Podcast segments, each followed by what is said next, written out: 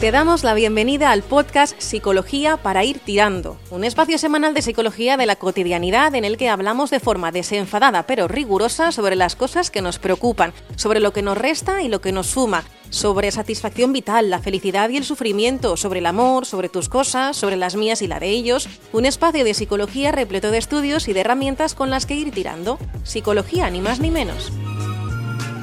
Vamos con la sección semanal dedicada al mundo de la psicología y como siempre con nuestro psicólogo Nacho Coller. ¿Qué tal Nacho? ¿Cómo estás? Me pongo a tararear esta canción. Oye, tú soy muy contento, ¿eh? Bueno. Claro, cada vez que vienes al programa, llegas aquí al centro y aprovechas para hacer tus cosas en el centro, que a veces hace falta. Sí. Pero tus cosas en el centro hoy has, ha sido que vienes cargado con bolsas del mercado central, pero, pero ¿qué morro tienes? El mercado central es ese centro que hay que visitar de vez en cuando, eh, pero lo malo de esto es ir con hambre, eh, Ya, Carlos. es fatal, lo que traes, traes cosas delicates. Sí, sí, sí. ¿Por qué? Porque es martes. Hay que celebrar los No, martes. está, está muy bien. Es un día raro, es el martes, es verdad, pero bueno, también está muy bien. Oye, eso mm, psicológicamente también es muy bueno, ¿no? Esto de, darse un poquito de placer, ¿eh? Ir a, a hacer tus, tus compritas. ¿Por qué? ir- Mira, esto un día lo podemos tratar. ¿Por qué irse de compras nos viene bien cuando estamos pasando un momento malo, o de, o de bajón, o triste? Te pasa algún algo malo en tu vida y dices, me voy de compras. Eso, pasa, te vas, te das una vueltecita, te compras a lo mejor un suéter y ya la cosa cambia, ¿eh? Sí, te hace sentirte mejor. De todas maneras, también hay un riesgo, Carles, de hacer compras que son innecesarias. Es decir, hacer, a que, a comprarte que luego cuando llegas a casa dices, ¿esto para qué? Si ya Compras tengo compulsivas y, y desmesuradas también. Sí, cuando, uno está... es- sí, mira, hay una estrategia, Carles, hablando del tema de, la, de, la- de las compras, ah, cuando uno no se siente bien, hay una estrategia que es muy similar, pero con un, ah, un margen de maniobra para que el error sea el menos posible, que es comprar online, hacer la compra online, yo prefiero hacer compra mm, metálica. presencial, Presencial, sí, la sí, prefiero, de siempre. tiendas. En online mm, es que prefiero ver, tocar y, Sí, en sí. fin, em, y salir de casa. Pero hacer la compra, esto que vas al carrito, que dejas en el carrito, elijo esto, vale, esto me lo compro, elijo esto, lo dejo en el carrito, y dejarlo ahí en el carrito, aunque no compres, no le des a la compra con la tarjeta, es hay algún estudio que indica que las sensaciones que experimentas cuando haces esa compra es similar o muy, muy parecida a hacer la compra real. Ah, y te ahorras el dinero. Y te ahorras el dinero. Me voy de compras sin gastar mi dinero, Carles. Esto alimenta, alimenta el espíritu y te hace sentirte un poquito mejor. Pues está ¿no? bien pensado, fíjate. Yo te digo una cosa, ¿eh? eso que dicen de ese de compras es que te anima.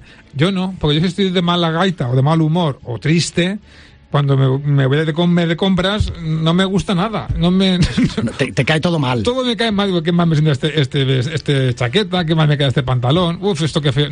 No sé. Uf, esto no es mi talla. Y, otro día la misma prenda digo, che, qué bien me queda. Y, me, y me la acabo llevando. Lo que influye en las sensaciones, ¿verdad? Y la emoción. Pero fíjate, lo mismo. Carles, hablamos de deja en el carrito de la compra y cuando estés bien, si acaso, decides comprarla o no.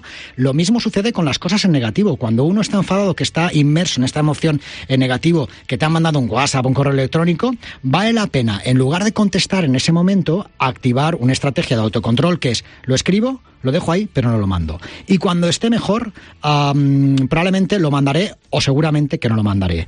Cuando nos dejamos llevar por la inercia negativa es cuando decimos o escribimos cosas de las cuales luego nos podemos arrepentir, ¿no? Es verdad que los impulsos eh, no son nada buenos consejeros, ¿no? A veces eh, un poquito de reflexión viene, viene muy bien. Bueno, Sí, dejarlo en stand-by, te ahorras muchos conflictos, ¿eh? y además gordos, ¿no? Porque a veces con esto que dices que yo le contestaría o le voy a decir, mm, decir, bueno, ¿y para qué, no? Vale la pena esperar, dilata, dilata la respuesta, Muy la bien. palabra dilatar, la respuesta o la recompensa, porque te hará sentirte mejor. En esto sí, sí que vale la pena procrastinar, ¿no? Totalmente. En esto y en otras muchas cosas, Carles. Ah, sí. Sí. Yo sí. lo tengo como algo no muy positivo y. Bueno, pero hay a veces buscamos la perfección y a veces aceptar que, oye, retrasar las cosas ya las dejaré para mañana, ya lo haré mañana. A veces este mañana te da la posibilidad de decir, oye, hoy me voy a quedar tumbado en el sofá porque me lo merezco. ¿eh? Eso, para las cosas un poco más livianas. Las, las- las urgentes o importantes, esas no. ¿eh? No, Eso- cuanto eso- antes mejor, Muy bien. cuanto antes mejor. Por ejemplo, ir al médico. Sí, por ejemplo. Bueno, hoy no venías a hablar de esto. ya. No. es, que claro, de se, te va, se te va el tiempo. Bueno, te voy a decir una cosa, es que el tema no lo llevaba muy bien preparado. Sí, y claro.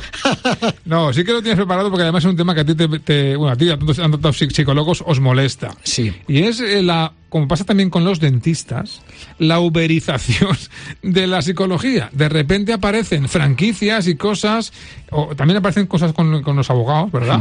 Que dispones de abogado 24 horas si, te, suscribes a mi plataforma. Psicólogo si te suscribes a mi plataforma. Pero la psicología es otra cosa, ¿no? Eh, sí, tiene que ser otra cosa, pero como en este mundo ya vale todo, eh, es la banalización de casi todo de las leyes, ¿no? La banalización de la salud, por ejemplo, en el tema de los dentistas, ¿no? O de otros profesionales, y la banalización de la psicología, ¿no? De la salud mental. Si recuerdas, hace dos semanas hablábamos de la importancia de la salud mental y de cómo estaba en España, si no la fue hace dos semanas, la semana pasada.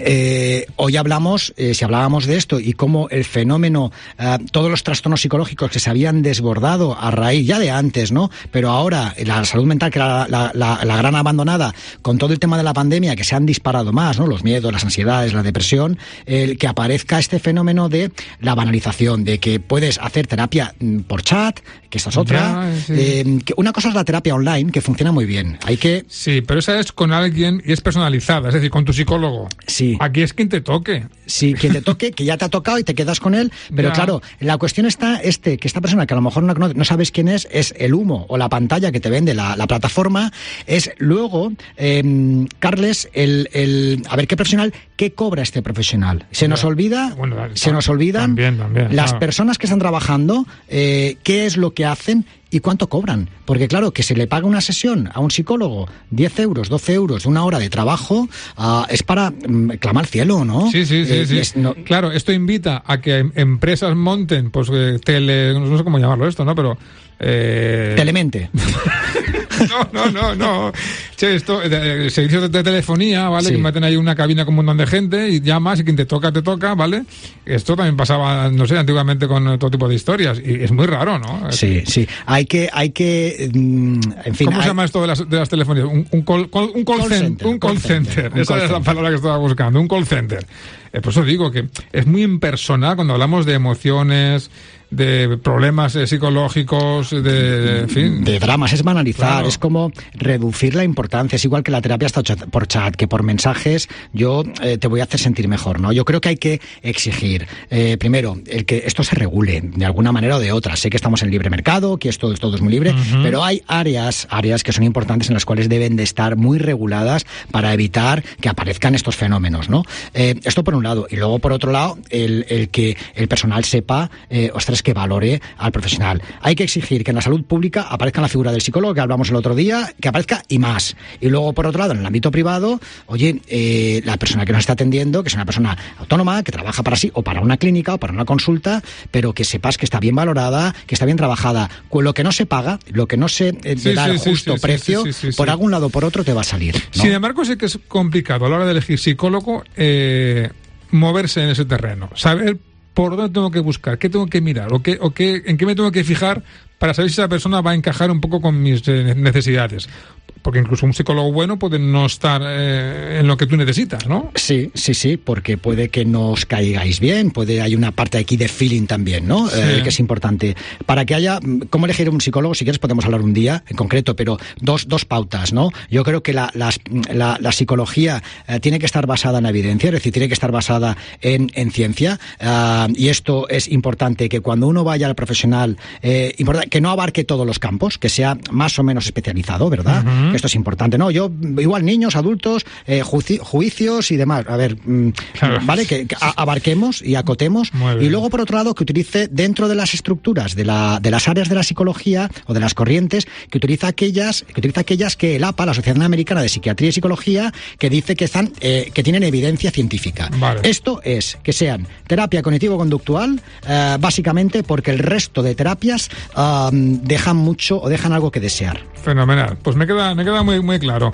¿Ves? Nos ha ido el tiempo volando como de costumbre, Nacho. Pero bueno, ha sido un, placer también como, como siempre. La semana que viene más. Mira, yo voy a sacar un poquito de jamón que tengo aquí del, mercado. Si quieres un poquito, Carles. pues mira, ahora que hemos acabado, ya, ya podemos, ya podemos. Hasta la semana que viene, Nacho. Buena semana. Buen provecho.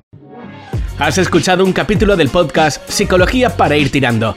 Si quieres más información sobre el autor, el psicólogo Nacho Coller, puedes entrar en nachocoller.com o búscalo en las redes sociales, Instagram y Twitter como arroba Nacho Coller. Te esperamos de vuelta en el próximo episodio.